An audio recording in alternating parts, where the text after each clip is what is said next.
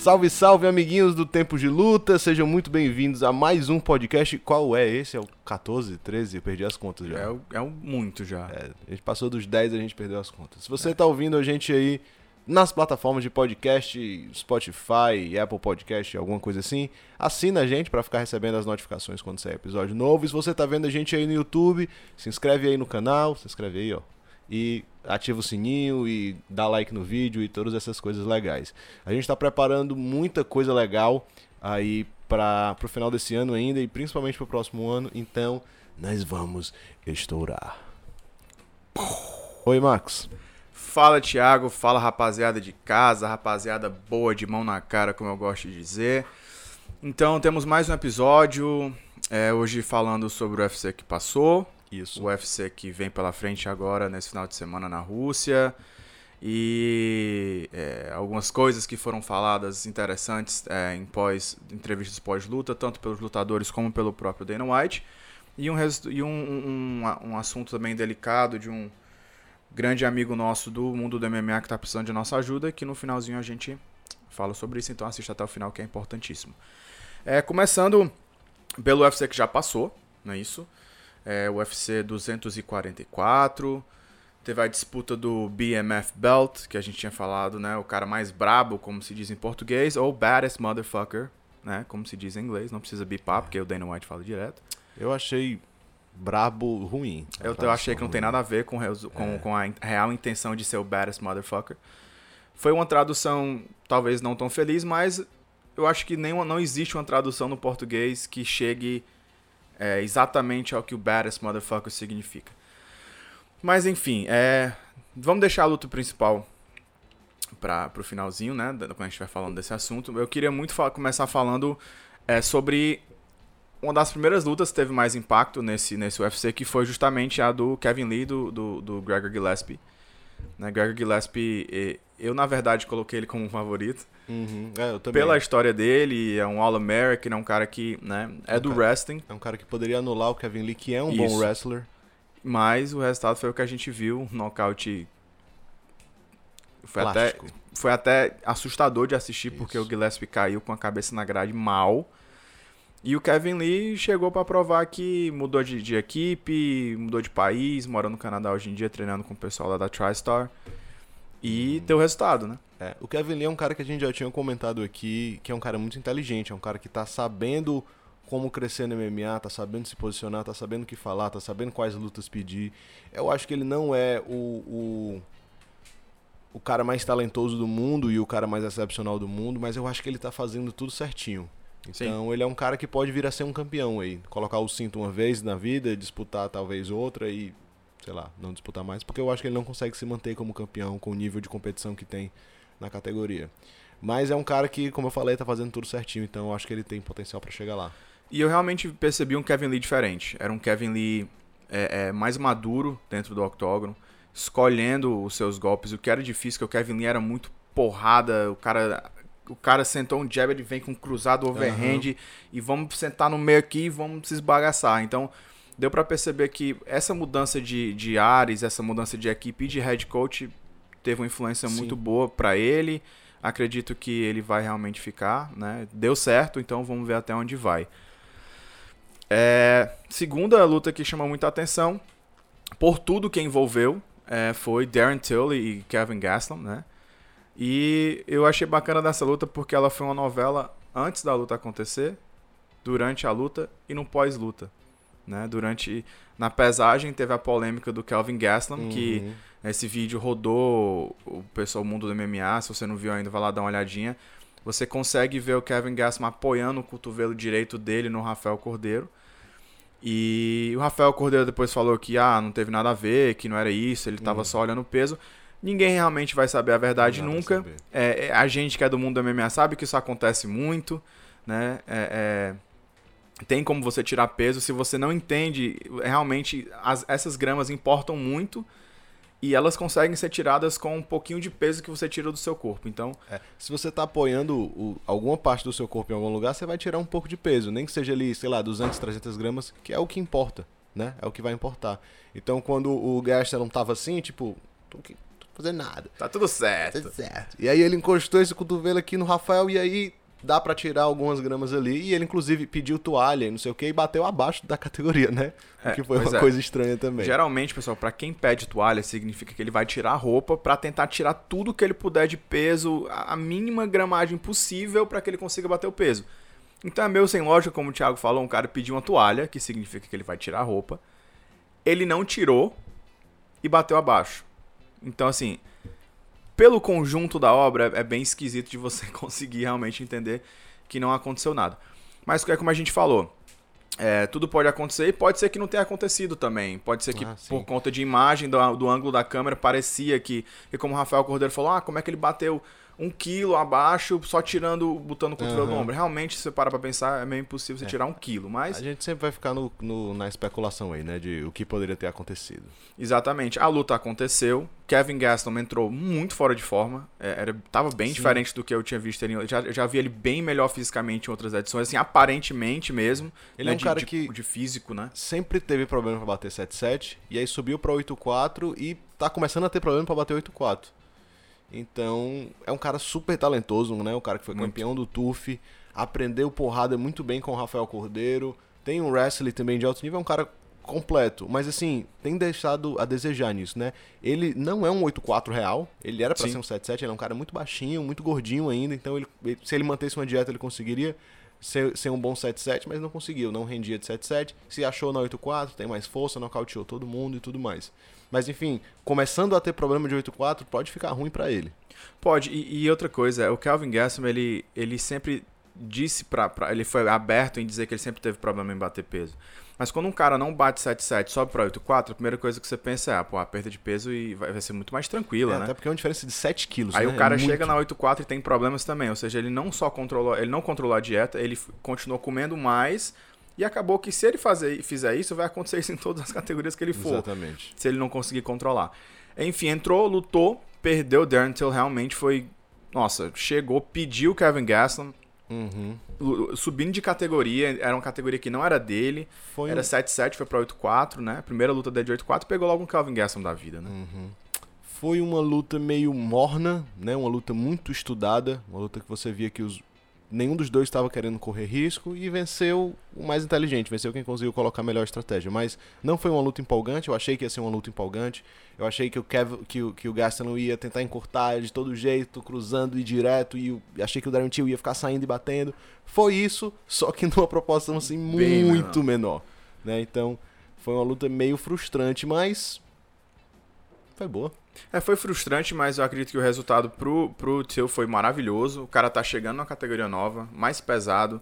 Pediu um cara que era top 10, ganhou, independente de ter sido por ponto ou por nocaute. Chegou na entrevista pós-luta mancando, né, de muleta, falou que tinha tido uma lesão é, algumas semanas antes da luta, mas que mesmo assim ele queria continuar lutando, queria, é, não, não queria deixar o evento. E falou uma coisa que foi muito polêmica, né? Muito polêmica. Muita gente comentando isso, a internet toda falando disso no mundo do MMA. Ele falou que estava se borrando de medo de fazer a luta, que tinha pensado em forjar uma lesão porque estava se cagando para enfrentar o Kevin Gastelum. E aí dividiram a opinião da galera, né? Muita gente Nessas horas todo mundo dá opinião. Quem não entende também Ah, de bosta certeza. nenhuma também É vai dar normal. opinião. Mas aí muita gente dividindo opinião. Um lado dizendo, pô, muito legal ver um lutador sendo um pouco mais humano, é, assumindo suas fragilidades e tudo. E um outro lado falando que medo não cabe no para atletas de MMA. Inclusive eu vi um comentário do, do Diego Sanches no, no Diego post do, Sanches é Diego Sanches, né? do Ariel Hawani. Ele falando que this is bullshit, não sei o Uhum. que, dizendo que isso era uma merda, que não existia isso. E a galera dizendo que ele tinha um parafuso a menos. É, e a galera mandando ele calar a boca. É. e- enfim, dividiu realmente opiniões, tanto de atletas, de jornalistas, quanto de, do público médio normal, né? É, é, é um- é ponto delicado. Eu realmente não, não sei bem o que pensar. Eu acho interessante é, a posição do Gaston, porque todo mundo tem medo de alguma coisa, todo mundo passa por problemas, uns mais, outros menos.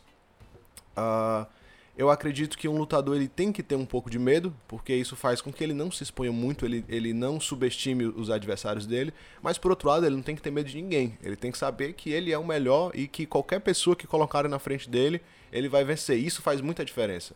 né? É o que o Max falou no, no Papo Rápido que saiu ontem, ontem, anteontem.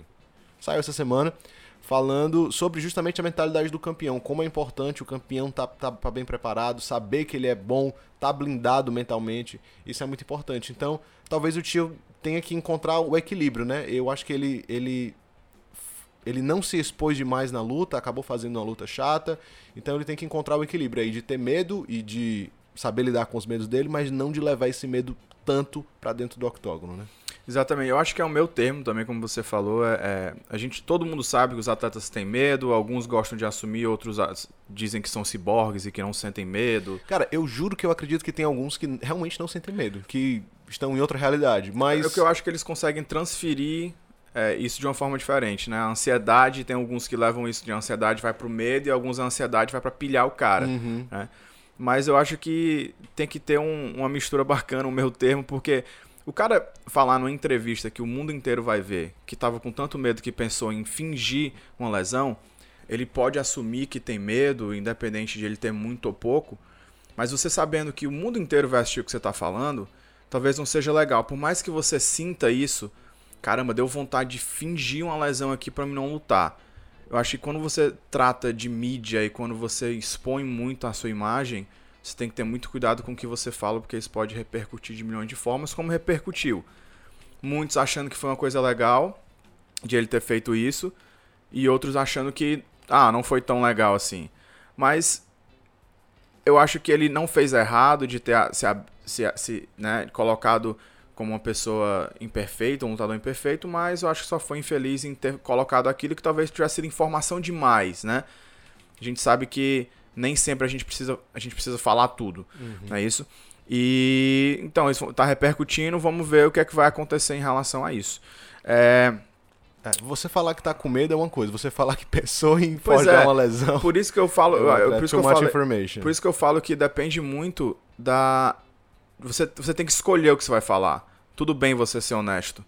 Mas é um grande problema você chegar e querer falar pro mundo inteiro, porque o UFC é pro mundo inteiro, e você falar que pensou em forjar uma lesão.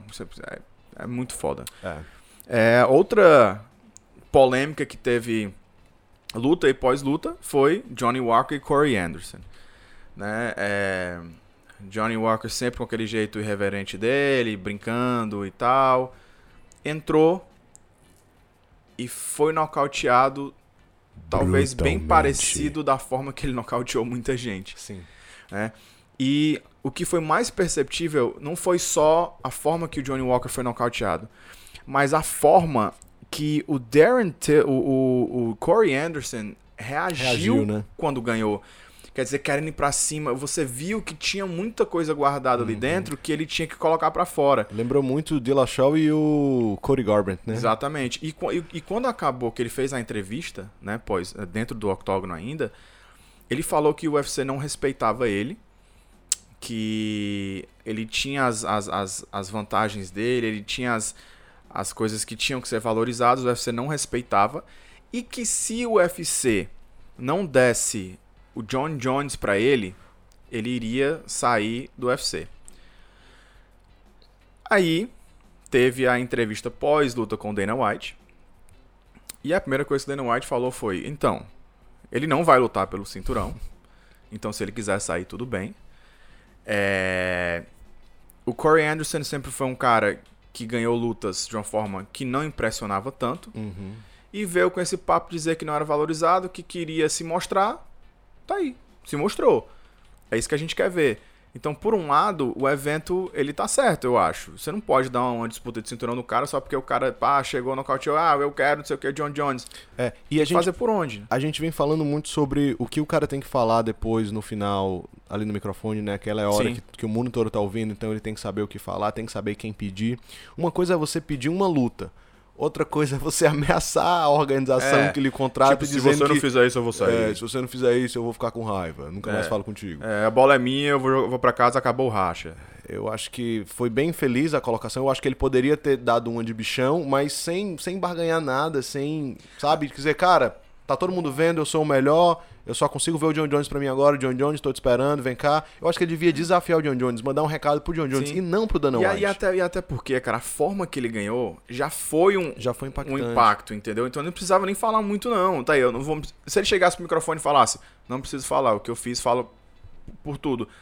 John Jones, você é o próximo. Só alguma coisa assim Isso. bem, bem Tá simples, entendendo? né? É. Aí o que foi que aconteceu? Isso, óbvio, que corre pros ouvidos do mais interessado, que além do Dana White é o próprio John Jones. E aí, que foi que o John Jones colocou uma nota falando assim: Eu e minha equipe técnica nos reunimos e estudamos os dois atletas, Corey Anderson e Dominic Reyes. Chegamos à conclusão que o melhor atleta dos dois e o maior desafio pra mim seria o Dominic Reyes. Então pode mandar o contrato que eu assino. Ou seja, o Corey Anderson ganhou, show, nocauteou Johnny Walker. Não é nada impossível, porque já, algumas pessoas já fizeram a mesma coisa. Sim. Um abraço, Montanha. Exatamente, é, Montanha, você fez isso. Mas assim, é... não foi feliz na entrevista pós-luta. Não foi feliz na, na, na- nas entrevistas do pós-luta mesmo, que eles fazem lá com o Dana White e tal. E no final das contas, o Dana White falou que ele não iria disputar o cinturão e o Johnny Walker disse que preferiu o Dominic Reyes. O John Jones preferiu. O, o, Johnny, Wa- o, Johnny, o John Jones disse que preferiu o Dominic Reyes. Então, assim, é, primeiramente, muito respeito pelo John Jones, pelo que ele tá fazendo, porque você percebe que ele não é aquele cara que tá com o cinturão, coloca ele no ombro ou na cintura e diz sou o melhor do mundo porque eu tô o cinturão, que eu tô com o cinturão. Ele coloca na cintura e diz eu quero continuar lutando com os melhores pra provar que eu sou o melhor. Então, o cara tem que ter um culhão muito grande pra chegar e dizer, vamos analisar esses dois. Esse aqui é foda. Esse aqui mais fraquinho. Eu vou, eu vou no, no melhor.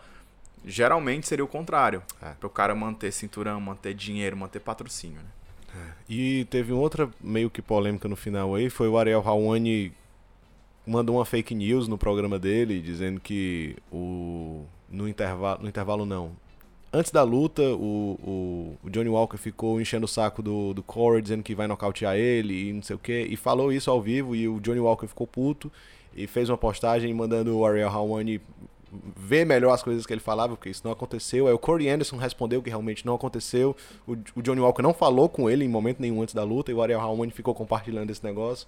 E aí deu essa polêmica também. O Ariel Hawani sempre metido nas grandes polêmicas do MMA, não é mesmo? É, senão não seria o Ariel Hell, Hell One. É, Hawani.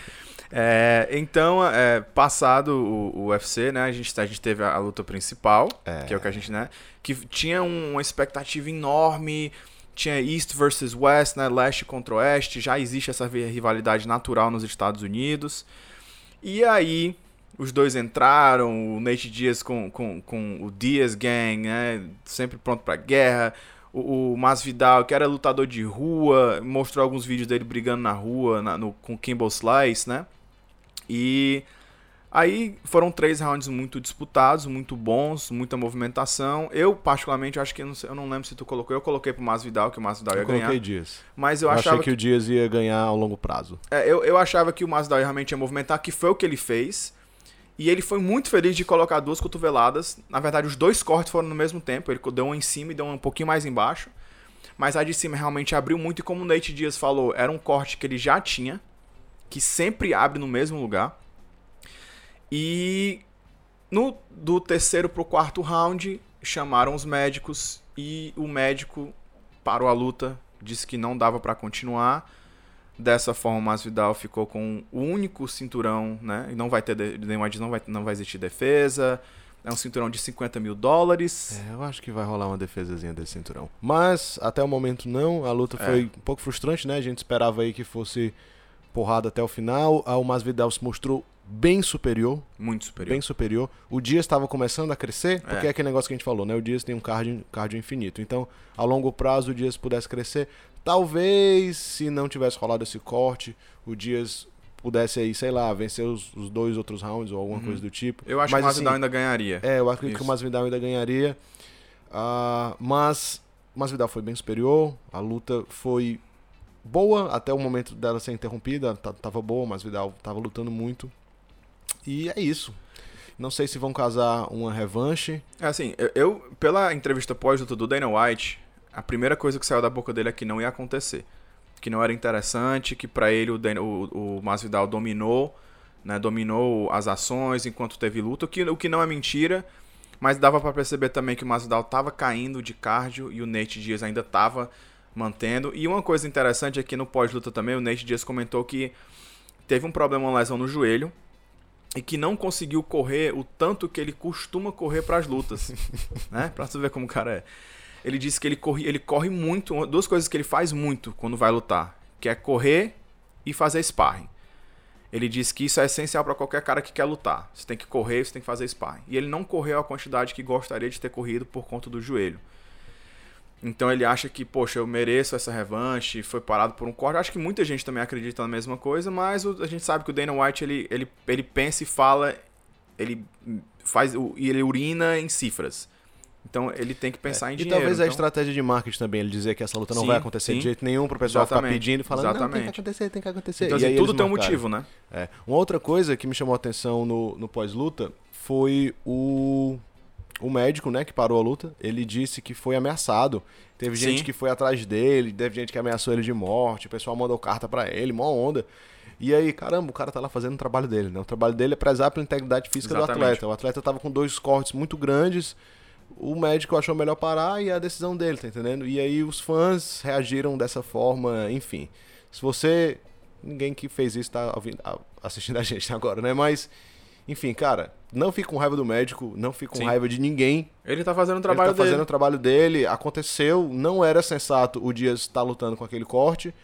Uh, eu queria ver a luta acontecendo. Sim. Eu queria ver ele lutando com aquele o corte. O Nate queria lutar. O Nate queria lutar, até porque era o BMF, então sim, é para lutar sem braço, é para lutar com sem olho, é the baddest motherfucker. Mas é esporte, né? Aqueles caras estão ali e, e, a integridade física deles tem que ser prezada e o médico tá lá para isso. Então, Parabéns ao médico que fez o trabalho certo dele. E quem achou ruim, vá se lascar. E que fique registrado que eu realmente eu, eu coloquei Masvidal, mas eu sou muito fã do Nate Diaz por tudo que ele traz, pela originalidade dele. Ele é quem ele é, ele é da mesma forma dentro, fora do octógono, dentro, fora do tatame. Ele é metido a gangueiro mesmo. Então, assim, é, muitas. Ele, ele é basicamente tudo que ele mostra, diferente de pessoas que criam personagens. O Nate é o Nate e pronto. É isso? E eu acho que se chegar a acontecer, eu acho que vai ser um prêmio para quem for assistir novamente, porque eu tenho certeza que ele vai estar muito mais bem preparado do que ele estava. E o, o Masvidal tem excelentes opções, né? A seguir, ele tem a própria revanche, ele tem o Conor já tá querendo lutar com ele, que eu acho que não é uma boa, mas Vidal é um cara grande, o Conor é, é um 70, é. é um, é um ex-66 ele é falou, 70. né? O Masvidal falou na entrevista pós-luta dele, o pessoal tava falando, hum. ah, ele tá voltando. Ele, quem tá voltando? O McGregor. Ele, quem? A lutar? Dentro do cage? O pessoal, é, tá voltando a lutar dentro do cage. Ele falou, cara, aquele cara é um anão. eu ia matar ele. Ele falou assim, vocês são pessoas ruins. Vocês estão querendo ver eu matar o McGregor. Então, assim, ele tem respeito zero pelo McGregor e...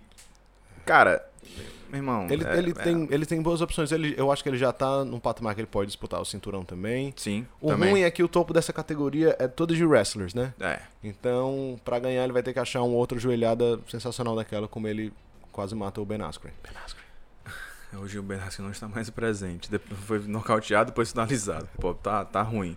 É, deixando o UFC que passou um pouquinho de lado, a gente parte pro próximo UFC que acontece esse sábado, uma hora da tarde, tá, pessoal? Horário um pouco diferente, porque vai ser em Moscou, na Rússia.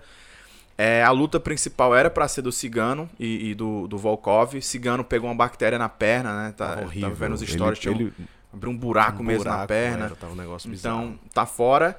E o co-main event vai ser o main event, que é o, o Magomed Sharipov contra o Qatar. É uma luta que era para ter acontecido em outubro. Uhum em se, Boston. Se você não sabe quem é o Magomed Sharipov, saiba. Porque a gente já falou dele, já no, falou nos, dele... Top, nas, nas, nos top finalizações. Ah, a gente falou dele nos top finalizações. A, e a gente falou dele também num dos primeiros podcasts a gente comentou sobre ele. Ele é fenomenal. Fenomenal. E você é não dá nada para ele. Ele nada. Pa parece um louco, alto, magrelo, com a barba estranha. O cabelo do Thiago. E ele é incrível. Ele é, é muito, muito bom. E ele vai, ele vai lutar com o Calvin Catar, né? Que, que era para ser uma luta que tinha, ia acontecer em Boston, no, no, em outubro. Mas o Magomed Sharipov saiu do card sem dar aviso, não falou por quê. E acabaram casando essa luta em Moscou. Então, eu acho que é mais uma daquelas jogadas também do UFC. Aproveita que a luta caiu, era com o main event, bota pro main event, já é na Rússia mesmo. É um cara que tá em asc- numa ascensão incrível, fez cinco lutas no UFC, ganhou todas. Então eu acho que vai ser um lutão. E já projetando o futuro aí, né? Seria muito interessante ver o Zabit com o Max Holloway. Os Nossa. Dois caras enormes. Com certeza. Ia ser muito, muito legal. Mas não vamos fazer porque a gente ficou projetando Johnny Walker com John Jones também. Johnny Walker É. foi, ficamos projetando um bocado de coisa, todo mundo tava projetado perdeu. Então, Exatamente. vamos nos Eu acho que agora mais do que nunca pode existir a possibilidade de Johnny Walker e, e John Jones. Ou Johnny Walker, John, John- Johnny Walker e Marreta. Ah, sim. Porque se o Reyes for subir pra lutar com John Jones, aí os, os próximos que teriam a chance, talvez novamente, seria. Quem pediu, quem pediu o Corey Anderson foi o Anthony Smith, Uhum. né? É, Pediu eu vi também essa luta. ali, é. Ia ser uma luta boa tal. também. Seria, seria uma luta muito boa. Entre os tops, né? Sim. Ali. E aí, vamos aí pro nosso último tópico. Um tópico um pouco delicado, né? Sim. Ah, Mas que é importante, então prestem muita atenção no que a gente vai falar, né, galera? O, o, o Hudson Cagliocani, para quem não conhece, é um atleta é, brasileiro que eu vou dizer era, porque agora ele, não, ele teve que abrir mão do título, mas ele era o campeão né, é, do Titan FC, que é um evento nos Estados Unidos. E ele lutou no Future, no último Future, foi, contra liberado, foi liberado pelo Titan pra fazer uma Isso. luta no Future. fez uma luta no Future contra o Matheus Bocão, perdeu. Inclusive, É. a gente falou dessa luta, Sim. né? Do Matheus Bocão. E ele tava muito estranho nessa luta, né? Ele, ele perdeu muito peso e o resultado veio depois, né? O baque disso veio depois. Ele acabou tendo uma isquemia, né? E, e o, o fluxo sanguíneo pro cérebro diminuiu e ele ficou com um lado inteiro paralisado do corpo. Então é, todo mundo tá fazendo uma campanha, inclusive o próprio Alex Davis, que é, que é o empresário dele. É, o pessoal da American Top Team, que é onde ele, ele fez camp e treinou lá também. Então a gente veio meio que falar disso pra vocês, vocês deram uma seguida lá na página do cara, tem todas as informações de, de conta, né? O Future tá ajudando ele, o Titan também já deu uma força. E o Titan começou um, um GoFound, que é um, tipo, um, aquele vaquinha, né? É, o GoFundMe é tipo é uma vaquinha, vaquinha Isso. virtual, né? E aí, cara, se você puder ajudar com alguma coisa, tanto nessa vaquinha quanto a gente vai colocar também os dados da conta aqui do Hudson pra você Sim. depositar. Espero que a comunidade do MMA realmente abrace a causa. E eu não vou entrar muito no mérito da perca de peso, porque eu não vou, eu não vou me aproveitar da, da tragédia para vender opinião. Mas a gente já tem falado sobre perca de peso, o quanto isso é, é perigoso. E mais pra frente a gente vai aprofundar mais nisso. Mas fica aí né, o, o alerta para quem perde muito peso. Ah, e vamos, vamos abraçar essa causa, galera. Vamos ajudar o cara. Ele é sinistríssimo, é um cara novo, E é um cara que bom. era campeão do Titan. Então, ah, não sei quais são as possibilidades dele voltar, mas eu acredito que existe possibilidade. Ele já estava falando que, que Sim. tá doido para voltar e que vai voltar. Então, eu acho que quanto mais a gente. Quanto mais rápido a gente ajuda ele, mais rápido a gente vai ter o Calhocani de volta aí nos cages. E é isso aí, a gente vai colocar as informações de onde você pode depositar dinheiro, transferir. Seria uma grande ajuda. E às vezes até, galera, entrar em contato com o cara e, e dar uma palavrinha de, de fé, de positividade, já ajuda muito. Eu já eu fiz, eu tenho certeza que o Thiago já fez, todo mundo tá fazendo, repostando. Vai no direct, fala com ele, ele responde, ele tá podendo usar celular. Então, Hudson, se você estiver escutando a gente, cara, mantenha a cabeça erguida. Às vezes a gente não sabe as coisas que a vida traz pra gente, o porquê, mas eu tenho certeza que você vai sair dessa, você vai ficar mais forte. A comunidade do MMA tá torcendo por você, todo mundo do tempo de luta tá fazendo uma corrente positiva de oração para que você saia dessa. É isso aí. E é E isso. a gente vai terminar hoje por aqui com esse clima um pouco mais pesado e triste, mas fica aí o recado pra gente abraçar essa causa. E é isso aí, pessoal. Até mais. Valeu. Valeu. Podcast Tempos de Luta.